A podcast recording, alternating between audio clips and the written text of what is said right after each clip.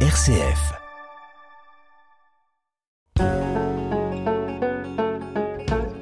Parlons patrimoine. Erika Walter, RCF Charente. 15 jours de fouilles à l'abbaye de la Couronne pour découvrir l'emplacement de l'église d'origine. Cet été, une campagne a été menée sur le site en juillet. L'abbaye Notre-Dame de la Couronne est aujourd'hui en partie constituée de vestiges qui restent imposants. Des questions sont toujours d'actualité autour de ce site et de la première église du début du XIIe siècle. Sylvie Ternet, docteur en histoire de l'art et d'archéologie et également professeur des écoles, a été choisie pour diriger la campagne de fouilles de cet été.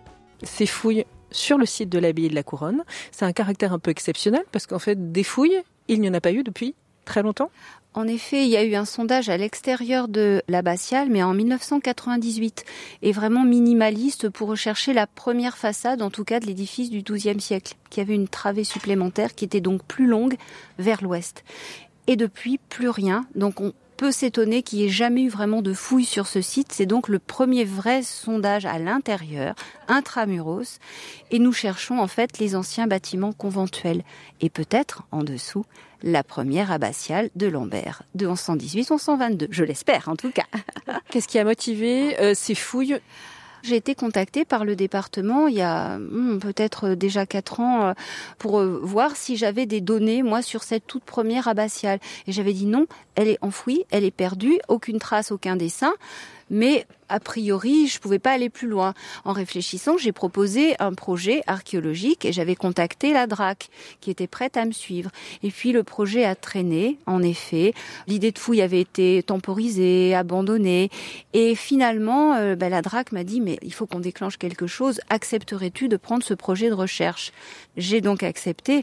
Alors l'idée au départ d'avoir une recherche pas forcément archéologique, sur le site vient du département, mais l'idée ensuite d'avoir un, chapeau euh, officiel, chapeauté scientifiquement par Poitiers, par la DRAC, bah, vient de la DRAC. Et moi, mon centre d'intérêt, c'est ma période effectivement d'études, c'est cette première église qui me motive à travailler. D'autant plus que je pars d'un plan ancien du XVIIe siècle, où on voit des murs beaucoup plus épais sur les bâtiments conventuels, des murs qui n'ont rien à voir apparemment avec l'épaisseur des autres et qui pourrait signer l'emplacement de cette toute première église. vous dites, vous êtes effectivement là dans votre période de prédilection, dans votre période effectivement euh, sur laquelle vous avez beaucoup travaillé. C'est pour ça que vous étiez, entre guillemets, la bonne personne aussi pour mener ces fouilles alors euh, en effet, après, euh, on aurait pu imaginer qu'il y ait d'autres médiévistes, mais sur le secteur, moi, j'en connais pas d'autres. Ils sont tous dans le préventif, donc des fouilles préventives quand il y a un projet d'aménagement, ou alors ils sont plus sur de la castellologie. Moi, je suis pas sur les châteaux, je suis en effet sur les églises. Et comme je suis à cheval entre l'histoire de l'art et l'archéologie, je suis une des bonnes personnes possibles, en tout cas, et il se trouve que c'est moi, voilà. Est-ce qu'il y avait pour vous, euh, Sylvie Ternet, une certaine frustration quand même justement par rapport à cette abbaye de la Couronne et de voir que il n'y avait pas forcément de fouilles, il n'y avait pas forcément de sondage pour travailler justement sur ce premier emplacement du premier édifice alors non, pas du tout, parce que j'étais sur d'autres édifices et en lecture de murs et sans forcément faire d'opérations archéologiques. Donc frustration, non. Curiosité, oui, bien sûr. Je suis, j'ai toujours de l'appétit pour découvrir des choses nouvelles, mais c'est pourtant clairement le moteur qui m'anime pour être ici découvrir une église inédite dont on ne sait rien. Et si ça n'avait pas été moi et un collègue archéologue, de toute façon, je serais venu voir et je me serais retrouvé dans l'équipe quoi qu'il arrive. Donc euh, non, pas de problème. Comment elles se sont organisées là ces deux semaines de campagne de fouilles? Comment ça s'organise? Comment ça se réfléchit en amont? Parce que c'est un temps court et donc il faut être efficace. Alors, tout d'abord, pour gagner du temps, on fait enlever toute la couche de terre végétale, terre à jardin, terre du jardin du cloître par une pelle mécanique. Donc, on pense à une journée de pelle mécanique qui nous fait gagner, mais une semaine de travail. Ensuite, on ne sait pas sur quoi on tombe. Donc, L'idée, c'est d'être très présent, très observateur quand la pelle dégage pour la faire arrêter sur les vestiges, pour euh, ne pas perdre de temps et arriver directement à fouiller les niveaux qui nous intéressent. Le souci, c'est que c'est sale. Donc, l'urgence, quand la pelle mécanique part et s'est arrêté sur des choses qui apparaissent, c'est de nettoyer. Et nous avons dû nettoyer manuellement à la truelle et au piochon ce qui n'avait pas été retiré par la pelle pour éviter de casser des vestiges. eh bien nous en a pris. Parce que oui, l'appel s'est arrêté sur parfois du mortier de démolition qui ne se tient pas, donc des niveaux de destruction des bâtiments, mais parfois directement sur un mur. Et ça, on ne le voit qu'en nettoyant. Donc, un, pelle mécanique. Deux, décapage manuel à la truelle. Et trois, quand on a bien nettoyé à la main, qu'on a senti sous notre truelle si c'était dur, si c'était du mélange, fouille. Et là, on est dans la deuxième semaine, on est en fouille une semaine de nettoyage à la main avant. Vous le saviez de toute façon qu'il y aurait une semaine euh, vraiment dédiée à ce nettoyage et une semaine à la fouille en elle-même? Non, ça c'est la découverte au dernier moment. C'est vraiment ça. On peut pas du tout dire oh tiens j'en ai pour euh, huit jours. Non non non, on savait pas. Moi je pensais peut-être que ce serait plus rapide de nettoyage à la main. On était trois voire quatre. On est allé au plus vite que l'on pouvait, mais euh, on pouvait pas faire plus vite franchement. Il a fait plus chaud en première semaine, ça nous a un petit peu modéré. Bon, je ne me plains pas, c'est pas des conditions extrêmes. On aurait pu peut-être commencer à fouiller un peu plus vite, mais nous sommes un tout petit chantier avec euh, trois personnes stables dans l'équipe. Euh, on aurait pu être deux personnes de plus sans problème. Et du coup, il y a d'autres personnes qui nous ont rejoints pour nous aider. Ça a accéléré les choses justement les personnes qui fouillent avec vous, là, qui sont mobilisées sur ce chantier Vous dites c'est un tout petit chantier. C'est qui? C'est en fait mon ancienne équipe de fouilles quand j'étais à Lavore, euh, la priorale euh, de Lavore sur la commune des Pins. C'était ces personnes-là déjà qui travaillaient avec moi. Elles ne sont plus étudiantes, maintenant elles travaillent, mais je les connais très bien. Je connais euh, leur précision, leur capacité à bien fouiller. J'ai pleinement confiance en elles. Donc là, les trois personnes qui sont là sont en effet mon ancienne équipe. Et j'ai en plus Clélia, une jeune fille qui, elle, est encore étudiante, qui va rentrer à l'école du Louvre, qui aurait dû fouiller avec moi il y a quelques années, ça s'est pas fait. Et là, c'est sa découverte de la fouille cette année. Donc j'ai une stagiaire en plus. Et parfois aussi une contractuelle du département qui nous a aidé deux fois, qui est venue passer une journée à fouiller avec nous, plus encore un ancien fouilleur de mon ancienne équipe qui a bien voulu se libérer une journée. Donc en fait c'est amical, l'ancienne équipe, une personne du département épisodiquement, et puis bah, c'est nous qui faisons tout le reste en fait. Sylvie Ternet, vous parlez de cette confiance, effectivement. Quand vous parlez d'ancienne équipe, ça c'est très très important aussi de savoir comment les uns et les autres travaillent, comment il y a une complémentarité et une efficacité d'équipe. Absolument, on porte pas tout. Moi, je coordonne, mais je fais confiance aux personnes qui fouillent. Bien sûr, quand quelqu'un découvre le métier euh, comme notre stagiaire, au début, je l'encadre, et puis après, elle est entre les mains des autres fouilleuses. Moi, je viens voir, mais moi aussi, j'ai mon propre secteur je suis en train de fouiller, ou je suis en train de coordonner en donnant des numéros. Car comme vous le savez, fouiller, c'est détruire. Et il faut quelqu'un qui ait cette vision d'ensemble, qui enregistre les données au fur et à mesure qu'elles sortent, qui écrive l'ordre chronologique d'apparition des couches. Et ça, c'est mon travail. Donc je peux pas être euh, tout le temps, en effet, avec elle. Je sais comment elle travaille. Mais moi, je fais ma partie en même temps.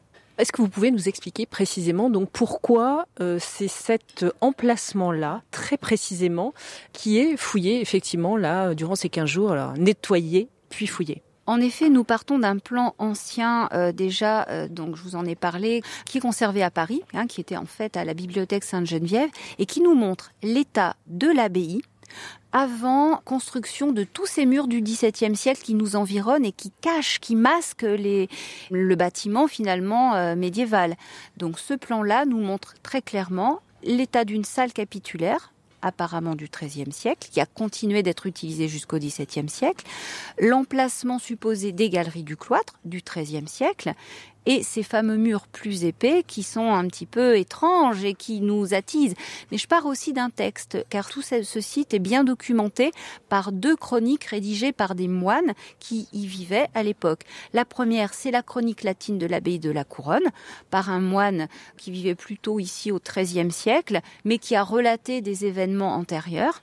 Donc euh, c'est précieux parce que c'est un témoignage quand lui vivait mais il y a des parties un peu plus imaginaires, un peu plus fantastiques, un peu plus légendaires quand il parle de choses qui lui ont été rapportées, dont il n'a pas été témoin. Et la deuxième, c'est une chronique en français aussi d'un moine, d'un chanoine plus exactement, Antoine Boutroy, qui euh, vivait lui au XVIIe siècle et qui a aussi raconté ce qu'il a vu. Avec ces deux témoignages, et surtout le témoignage en latin, on nous dit qu'en effet, la première église était au sud de la grande abbatiale, qui ne pouvait pas être achevée tant qu'on n'avait pas détruite la première. Car en effet, en 1194, presque toute la grande nouvelle abbatiale était achevée, sauf, sauf deux voûtes méridionales. Et donc pourquoi? Eh bien parce qu'il y avait euh, l'ancien bâtiment qui était accolé, donc il a fallu le détruire pour finir de construire les dernières voûtes à cet emplacement. Et c'est merveilleux parce que ça coïncide avec le plan ancien. Donc les deux informations sont concomitantes. Donc finalement, il y avait peu de risques à se tromper en fouillant à cet emplacement-là. Alors, en effet, sauf qu'on ignore complètement les dimensions de cette première église. On ignore toute son emprise.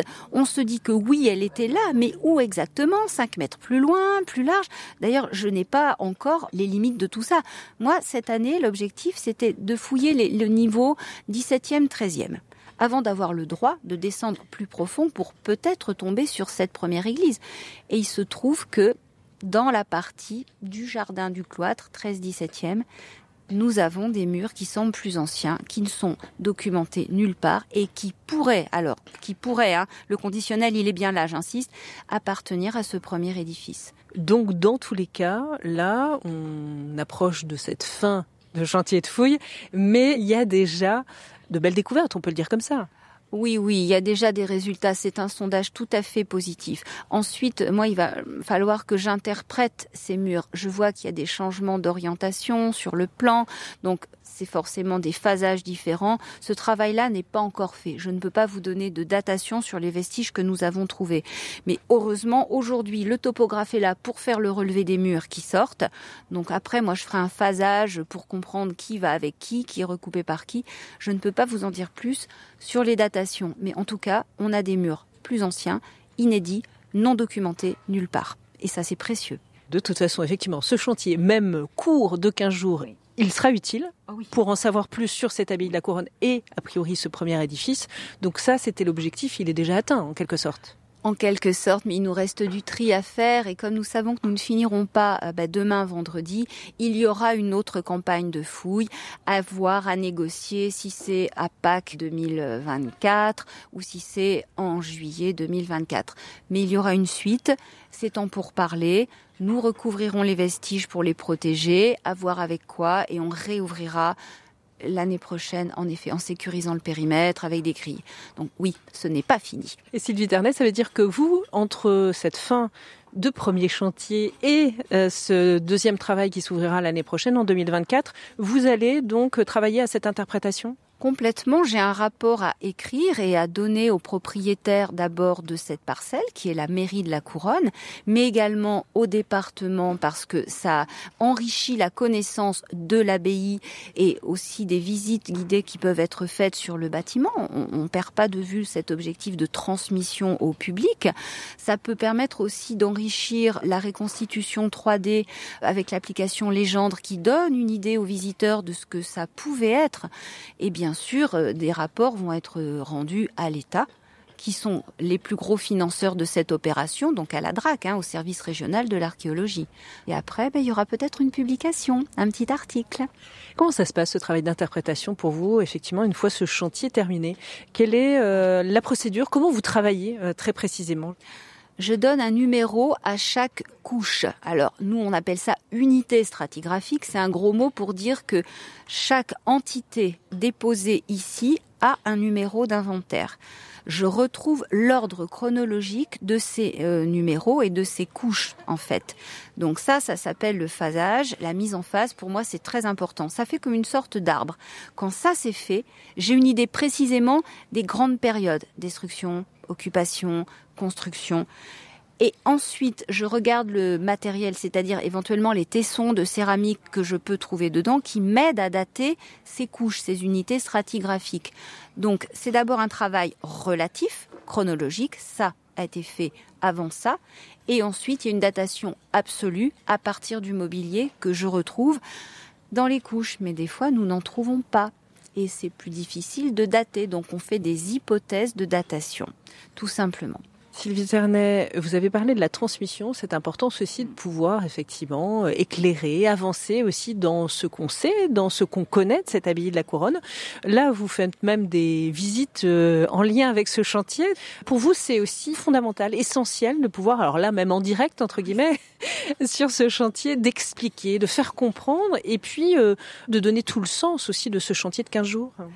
Complètement. Et alors, ce qu'il y a de drôle, si on peut dire, c'est que la visite que je vais faire aujourd'hui ne va pas être tout à fait la même que celle que j'ai faite hier, puisque nous avons avancé dans nos découvertes.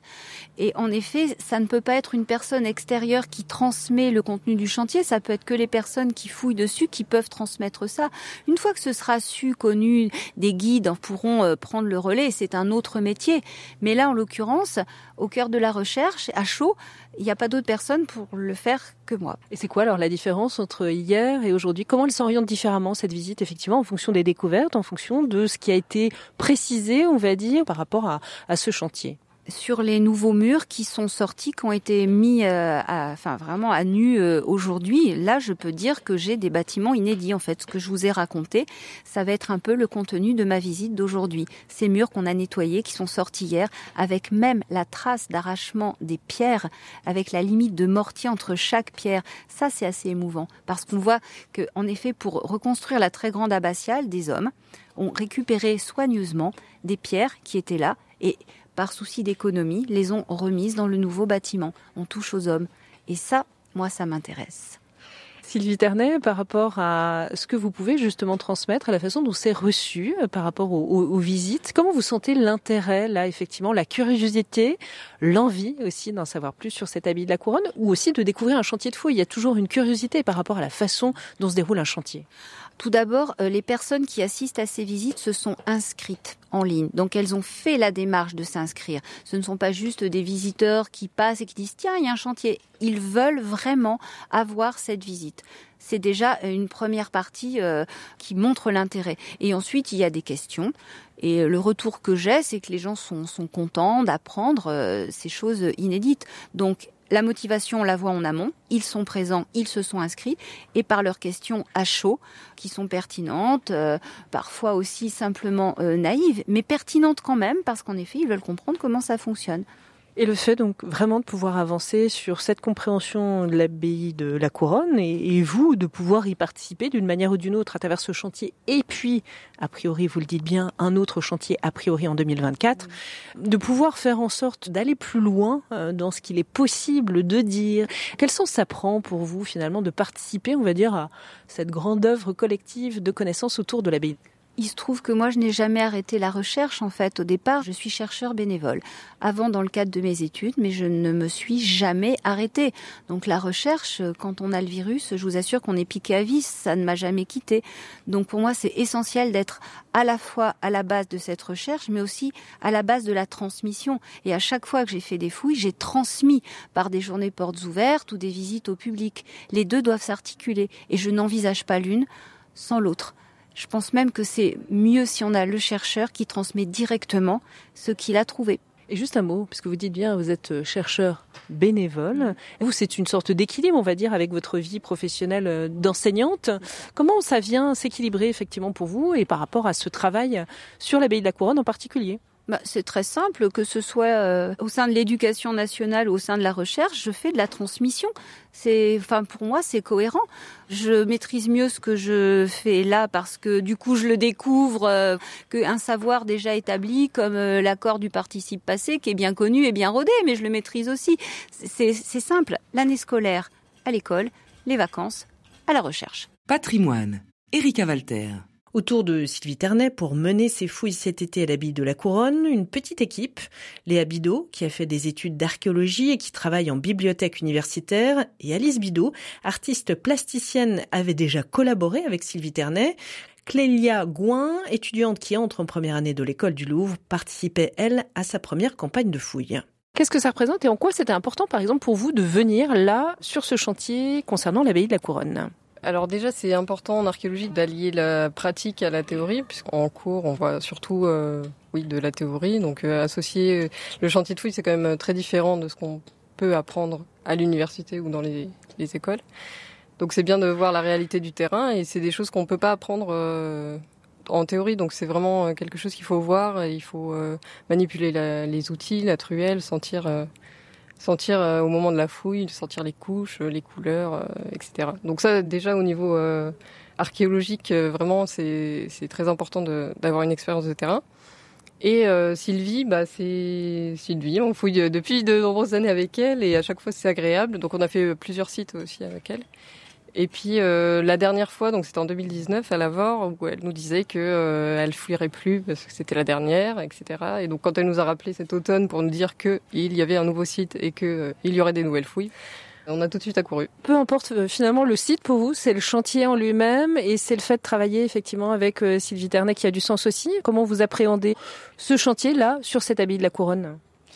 Il y a toujours un intérêt pour le site, évidemment, mais euh, il y a aussi un, une émulation de groupe, je pense. Au bout de quelques années, euh, différents chantiers, je pense que on construit aussi une relation de travail, de confiance qui est toujours euh, plaisante et qu'on aime raviver chaque année sur des nouveaux chantiers. Pour vous, Clélia, c'est une première expérience de chantier de fouille. Pourquoi vous avez voulu participer à, ce chantier et, et, comment vous le vivez puisqu'on arrive doucement sur la fin de ce chantier de fouille Moi, c'est mon premier chantier de fouille. J'avais rencontré, enfin, re-rencontré Sylvie euh, lors de mon stage de troisième, euh, je crois que c'était en 2018, au centre départemental de la Charente.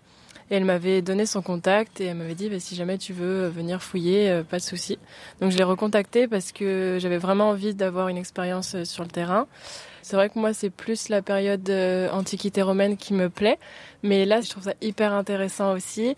Et euh, l'équipe est formidable. Donc vraiment, je suis très très heureuse de faire ce premier chantier. C'est hyper intéressant de, de trouver des, des, bouts de mur et des morceaux de céramique. J'ai commencé euh, cette semaine, donc lundi. Et c'est vrai que au tout début, c'était beaucoup euh, de démolition et euh, c'était pas beaucoup de trouvailles. Mais là, le fait de trouver des murs, des bouts d'enduit peint et tout, on voit vraiment qu'il y a quelque chose. Et ouais, ça me donne vraiment envie de continuer. Il y a effectivement des découvertes. Comment ça vient justement dynamiser un, chantier? Les gestes sont assez répétitifs quand même sur un chantier de fouille.